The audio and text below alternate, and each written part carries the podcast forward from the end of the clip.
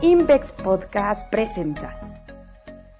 Hola, soy Monserrat Antón, G de Análisis. Y yo soy Ricardo Aguilar, economista en jefe de Invex. Es un gusto estar nuevamente con ustedes. Hola Ricardo, pues hoy nos reunimos para platicar de China, un tema que ha estado en los titulares gran parte de este año por distintos motivos y recientemente con más fuerza.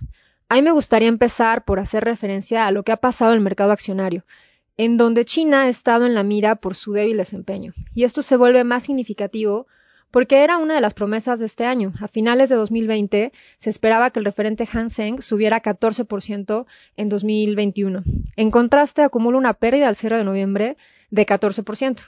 Si lo comparamos contra el avance del referente global que incluye emergentes, este ha sido de 12% en ese mismo periodo. Entonces, es claro que este mercado pues no ha cumplido con las expectativas y que muestra una debilidad importante. Y creo que hay muchas cosas que pueden influir en lo anterior. Podemos partir de dos ideas para poder empezar a aterrizarlo. Uno es la expectativa económica en China y la otra es la situación regulatoria en el país. Pues sí, efectivamente, aquí es importante destacar pues cómo es China en la economía global, ¿no? Definitivamente ha sido una economía que ha surgido con una fuerza impresionante. De hecho, se considera que es el motor de las economías emergentes y no hace muchos años, de hecho, el PIB de China crecía a tasas de dos dígitos, ¿no? Pero bueno, aquí es importante en el contexto actual destacar la decepción en el crecimiento de China a pesar del proceso de recuperación que atraviesa en este país. Remontándonos un poco lo que pasó en 2020, Monse, pues bueno, las estrictas medidas de confinamiento que dictó el gobierno central alrededor de enero y marzo permitieron que la expansión del coronavirus en China se contuviera de manera muy rápida, ¿no? Y es que con ciudades en China de más de 50 millones de personas en varias provincias, pues no decretar este tipo de cierres hubiera generado efectos muy graves. En parte por esta reacción tan enérgica de la autoridad, vimos como el PIB de China solo cayó en el primer trimestre de 2020. La caída fue muy fuerte, pero solamente duró un trimestre. Ahora bien, en esta parte de la recuperación, el crecimiento no se ha acelerado conforme a lo previsto y por supuesto que ha sido mucho más bajo de las tasas de crecimiento que habíamos visto con China en el pasado. Esta decepción, pues bueno, no solo afecta a las inversiones y a la economía de China, pero también al resto del mundo, porque definitivamente sigue siendo una economía con preeminencia global. Este gigante asiático, motor de las economías emergentes, pues también dicta el crecimiento para otras regiones y pues si China crece poco, muy probablemente otros países emergentes le sigan. En resumidas cuentas, pues si China está creciendo en este proceso de recuperación, pero no tanto como se veía antes de la pandemia, e incluso corrigiendo por la distorsión que generó el coronavirus. Claro, y con esto que mencionas, pues es evidente que el tema económico puede ser una preocupación, pero yo decía que hay dos factores, ¿no? Y me parece que es más preocupante, o por lo menos desde el punto de vista de cómo ha reaccionado el mercado accionario, por la situación regulatoria en el país. Y aquí la mira ha estado gran parte del año en el sector tecnológico, ¿no? Entre otras cosas, pues el sector tecnológico ha sido un foco muy importante, la regulación de este sector, en la búsqueda del gobierno de tener pues un mayor control de la información de los consumidores en manos de las empresas. Didi eh, pues fue la bomba que explotó hace unos días eh, por, por, la situación que ha pasado con esta emisora y que ahorita detallamos más. Y por hacer, por hacer mención a detalle de esta empresa, eh, se, se, se, tiene preocupación de, pues, por los datos que maneja, ¿no? Si vemos que controla alrededor del 90% de la industria de vehículos compartidos en la que es la nación más poblada del planeta y que además tiene servicios en 16 países más, y se estima que tan solo en China cuenta con cerca de 400 millones de usuarios anualmente y 13 millones de conductores.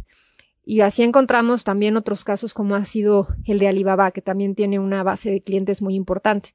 Sin duda, no solo es China quien ha buscado controlar esta situación, que es una preocupación global, pero eh, para algunos, en el caso de China, pues esto puede pensarse que es, pues sí, una protección al uso de datos privados y algo que sí las, las autoridades deben de, de, controlar, pero para otros también ha sido pues una señal de una medida de control alineada a la ideología comunista en China.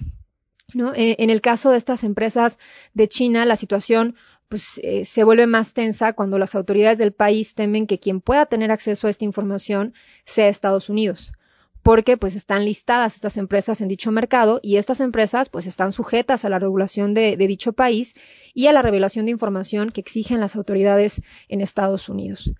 La realidad es que hemos visto por varios años que esta relación entre Estados Unidos y China pues ha sido compleja, entre esta lucha de, pues, de dos potencias mundiales en distintos campos que se intensificó sin duda recientemente. Y aquí pues lamentablemente quienes están quedando un poco atrapadas en esta situación pues son las empresas, ¿no? Totalmente. Y aunque sí es importante que prevalezca un marco jurídico para que una economía crezca, lo preocupante es cuando este marco jurídico interfiere directamente con las fuerzas del libre mercado o incluso con los mismos derechos de propiedad. Sí se entiende que el sólido crecimiento que ha mostrado China, principalmente antes de la pandemia, se debe mucho a la planificación central del gobierno, sobre todo en la inversión pública. Eso es un hecho que se reconoce.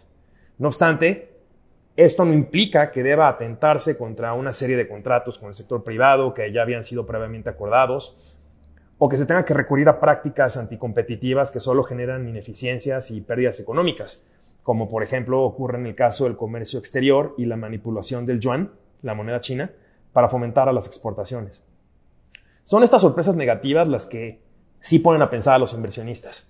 Y a pesar de que, por ejemplo, la inversión pública sea muy fuerte, pues definitivamente se necesita el complemento del sector privado para poder crecer a tasas más altas. Y es en esta interferencia que vemos del gobierno que genera ruido no solo en la parte del sector tecnológico, que es el del que estamos hablando en particular ahorita, pero otros que pudieran salir afectados más adelante. Sin duda el tema de la certeza jurídica de los derechos de propiedad es algo que definitivamente debe estar presente en todas las economías y debe sobre todo brindar la seguridad a los inversionistas de que su patrimonio no esté en juego.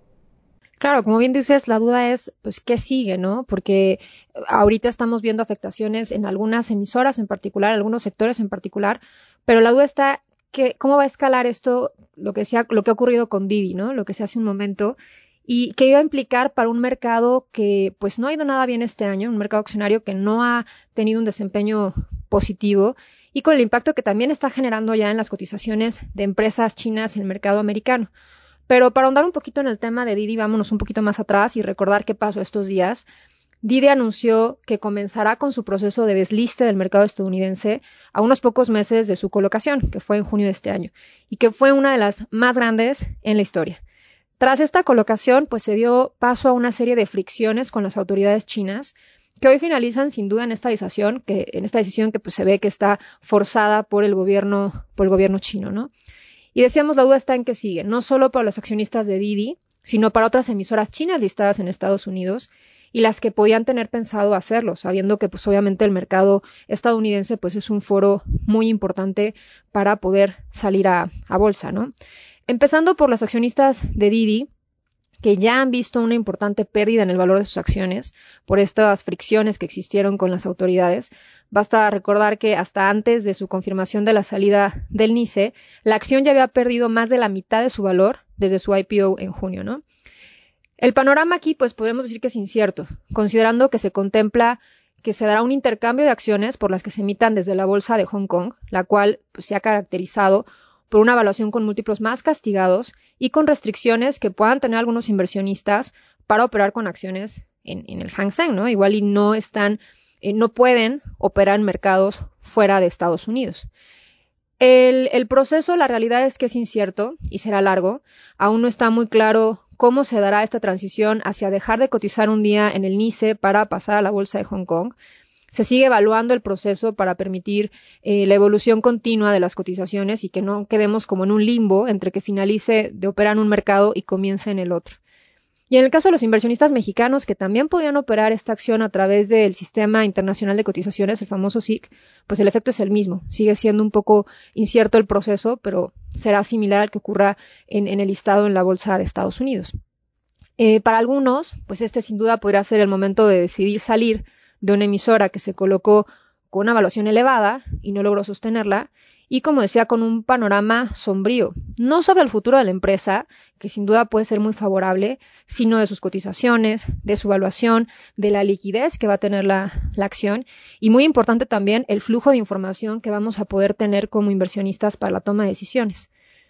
Sin duda son movimientos que, generan inquietud por las señales que se sigue revelando sobre la tensa situación entre Estados Unidos y China y lo que detona entre las empresas, los inversionistas y por supuesto también los consumidores, ¿no? No quiere decir claramente que nosotros no veamos valor en esta empresa. No es nuestra posición en este foro discutirlo, ni hacer una evaluación de la compañía, ni tampoco sobre el mercado accionario eh, de China, ¿no? Que hay distintos analistas que consideran que a pesar de esta nueva dinámica económica que ya platicaba Ricardo, con tasas de expansión más moderadas y los retos regulatorios que puedan seguir existiendo, pues hay analistas que creen que el mercado en China sigue teniendo potencial y que no debería de estar fuera de las decisiones de inversión. Si vemos las estimaciones del consenso de Bloomberg este año, se fijan otra vez importantes expectativas para su desempeño accionario. En gran medida es, es, claro por el desfase que tiene frente a otras bolsas que en 2021 pues llegaron a máximos históricos.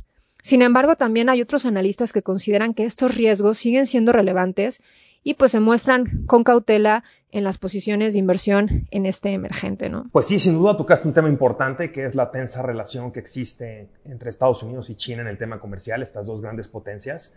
Y pues definitivamente sí esperamos que esto pueda moderar los flujos de comercio y todavía pesar un poco más sobre estas tasas de expansión moderadas de las que estamos hablando. Y bueno, la incertidumbre relacionada con el crecimiento económico chino definitivamente mueve no solo, te digo, la actividad de otras economías emergentes, sino también incluso de regiones avanzadas que dependen mucho de los insumos manufactureros que importan de ese país. De acuerdo con el más reciente sondeo de analistas del mercado, el PIB de China podría crecer menos de 5% anual de aquí a principios de 2023. Esta cifra, que consideramos baja, sobre todo viendo tasas de crecimiento de 7% en promedio en los años previos a la pandemia, y te digo incluso de dos dígitos antes de eso, pues es menor, eh, podría ser menor este crecimiento en caso que la interferencia del gobierno chino afecte a las inversiones, no solo en tecnología, sino en otros sectores, y es muy importante de nuevo destacar esto. La inversión pública centralizada y las decisiones tomadas desde el ámbito más cerrado del gobierno pueden ser efectivas siempre y cuando haya un complemento en la parte del sector privado que impulse proyectos que generen productividad y crecimiento efectivo. Y para esto siempre va a ser vital y necesario que no se ponga en riesgo los derechos de propiedad o el cumplimiento cabal de los contratos. Pues sí, la verdad es que creo que es un tema que podríamos discutir eh, por mucho tiempo más, que va a dar mucho de qué hablar este año, cómo se va a seguir desarrollando esta, esta parte del crecimiento, cómo lo va a recibir el mercado, cómo va a asimilar este menor, esta menor tasa de expansión, que pues hasta cierta forma a veces pues ya se esperaba que fuera así. Y pues sobre todo el foco está en qué va a pasar en el tema regulatorio, qué va a pasar con estas tensiones entre Estados Unidos y China y cómo va a incidir en las emisoras y pues en los mercados en general, ¿no?